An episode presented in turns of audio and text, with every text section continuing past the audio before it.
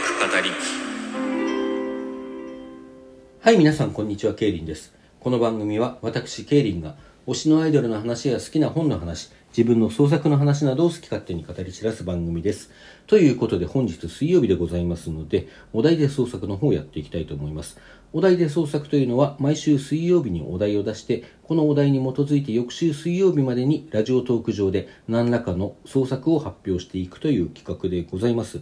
まあ、どなたでも参加可能、ジャンル不問ということになっているんですが、私自身は短い小説を書いてこれを朗読してラジオトーク上で発表しております。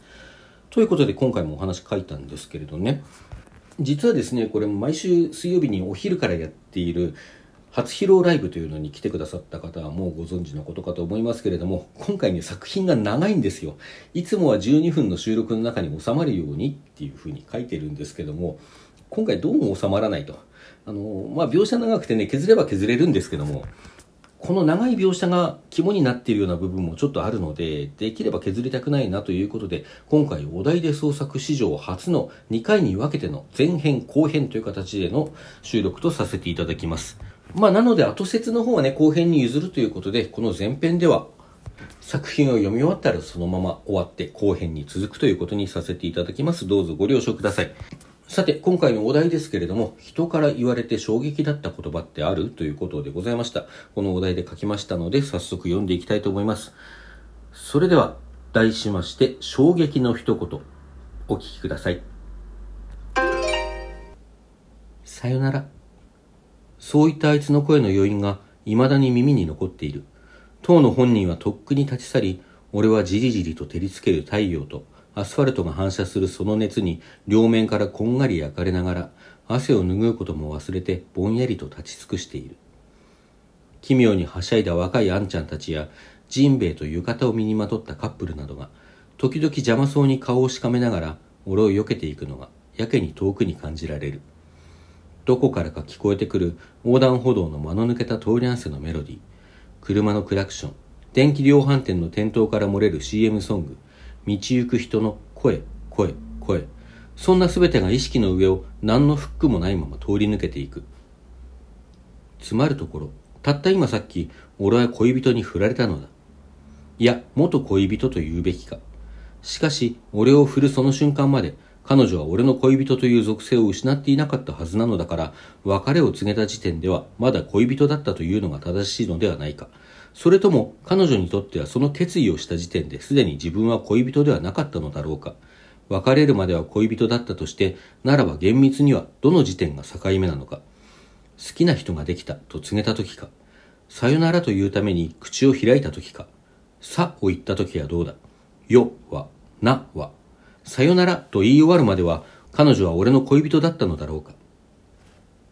そんな恐ろしくどうでもいい理屈が自動的に脳内に展開されていくが、それすらもどこか遠い。要するに、俺は彼女に投げかけられた別れの言葉に衝撃を受けて立ちすくんでいた。と、一言で言えばそういう話。そう、衝撃だった。20年の生涯の中で恋人に振られるのはこれが4度目だ。中学で1回、高校で2回、そして大学に入ってから3年付き合った彼女に、たった今。それが多いのか少ないのかよくわからないが、ただこれだけは言える。この衝撃は何度繰り返したって慣れるもんじゃない。2回目も3回目もそして今回も初めての時と何ら変わることのない新鮮な驚きとショックと悲しみと苛立ちと自分への不信感と彼女のこの先の恋人たちへの嫉妬と憎悪が怒涛のように押し寄せてきてこれまでの俺の全てを流し去っていこうとする。そして最後に残るのは、それだけのことがあっても、自分は決して失われたりはせず、従ってその自分が感じている絶望と悲哀もまた消え去ってなどくれないのだという一種の諦め。そこまでたどり着いて、ようやく俺は我に返って歩き出す。さてこれからどうしようか。うっすらそんなことを考える。本当なら今日は彼女と映画を見に行き、軽くお茶をしてから夜に近くの海岸で開催される花火大会を見に行く予定だったのだが、まさか待ち合わせ場所から移動する前に出演するとは思わなかった。映画行くか。恋愛映画ならそんな発想にはならなかったかもしれない。だが、行く予定だったのはシリーズもののアクション映画の新作。そもそも彼女と俺が最初に意気投合して付き合うきっかけを作ったシリーズでもあり、まあそういう意味じゃ複雑な気持ちもないではなかったが、もともと好きな映画だ。こんなことで見るのをやめるのもなんだか負けたような気がして尺に触った。一方で別にデートしに来たんじゃないというふりをして、振られたという事実を無効にしたいという感情も働いた。場所だって近いし、それにせっかく席を予約してあるんだ。もったいないじゃないか。そんな言い訳とも何ともつかぬことを頭の中でつぶやきながら、まだ新しいビルの匂いのするシネコンにたどり着く。無駄にチケットを2枚発見し、人波を縫って入場口に向かっていると、不意に後ろから声をかけられた。やっぱり、大山？え？磯村さん？振り返るとそこには同じゼミの女子、磯村さんが T シャツとジーンズというラフな格好で立っていた。頭頂部が黒くなり始めた茶色いショートカットにナチュラルメイク。彼女は気さくに笑いながら近づいてくる。何よ、一人？彼女？ああ、何と答えたらいいものか言いよどんでしまう。込み入ったことを話すような間柄でもない。俺の沈黙をどう取ったのか、彼女はあっさり次の質問に移った。何見るの？あ、えっと、これ。発見したばかりのチケットをかざしてみせる。あ、一緒じゃん。そうなの？その時、ふっと思ってしまった。無駄にするのももったいないしな。あのさ、チケット取ってあるの？いや、これから並ぶとこ。次の回は無理だね。じゃあさ、俺は2枚のチケットを指先でずらしてみせた。よかったら一緒に見る？連れが来れなくなってさ。えいいの？無駄にしたらもったいないっしょ。そっか。じゃあ後でお金。いいよいいよ。会わなきゃただ無駄になっただけなんだし。いや、そんなわけには。こうして俺と磯村さんの奇妙な関係は始まった。その日はそのまま流れでカフェでお茶などして映画の感想を語り合った後、飯を食って帰ろうかということになり居酒屋へ。失恋のショックと慣れない相手といる緊張が酒を飲むペースを早め、俺は少しばかりろれつの回らなくなった口で、実は彼女に振られたばかりであることを白状した。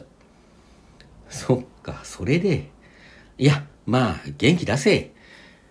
なんだよ、磯村さん、代わりに慰めてくれんのかよ。バカ、そういうんじゃないって。でも、ほら、あんたいいやつっぽいし、友達その位置としてなら元気づけるくらいは。優しいないいやつは磯村さんじゃん。ふふ、感謝したまえ。などという会話をした後、ホテルにしけ込むどころか磯村さんを送ることすらせず、一人で自室に帰って床に倒れ込んだ俺は、這うようにしてトイレに行ってしこたま吐いたり、水を求めて手を台所に伸ばしたまま眠ってしまったり、そんなことを何度か繰り返した後、記憶にある限り2番目くらいの最悪の夜明けを迎えて、頭痛の中、もう彼女は俺の元を去ったのだということを思い出して、さめざめと泣いたりしたわけなのだが。とにかくその日を境に、俺は磯村さんとよく話をするようになり、時々一緒に飯を食ったり飲みに行ったりするようになった。折に触れて磯村さんは俺に、そういうんじゃないことを告げたし、俺もなんとなくそういうんじゃないんだろうと思うことに慣れていった。だが、だからといって、いつかはという期待が完全に消えたわけでもなく、恋愛感情があったかどうかはわからない。彼女に振られた傷さえまだ言えたわけではなかったし。けれども、この関係がいつかは恋愛に発展したら、そんな無双のような曖昧な願望は終始俺の中にあり続けていた。いい加減新しい彼女でも作りゃいいのに、私なんかとつるんでても不毛じゃん。ある日、磯村さんはそんな話をした。珍しく酒の入らない夕飯の席。いや、正確には俺の方は生ビールを注文して半分ほど開けていたんだが、とにかくそこは居酒屋ではなく定食屋だった。そんな、今日だって誘ってきたの磯村さんじゃん。そうだけどさ、私じゃなく大山がどうするかって話よ。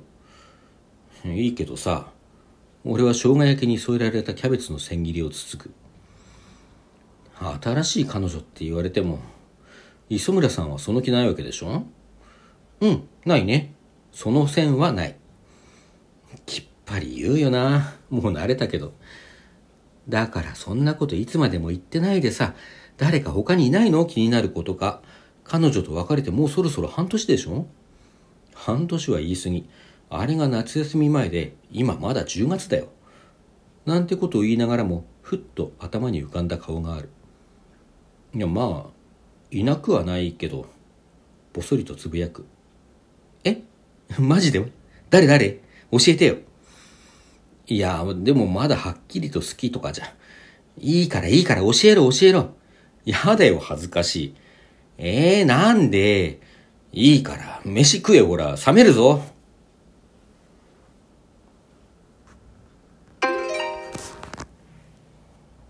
後編へ続く。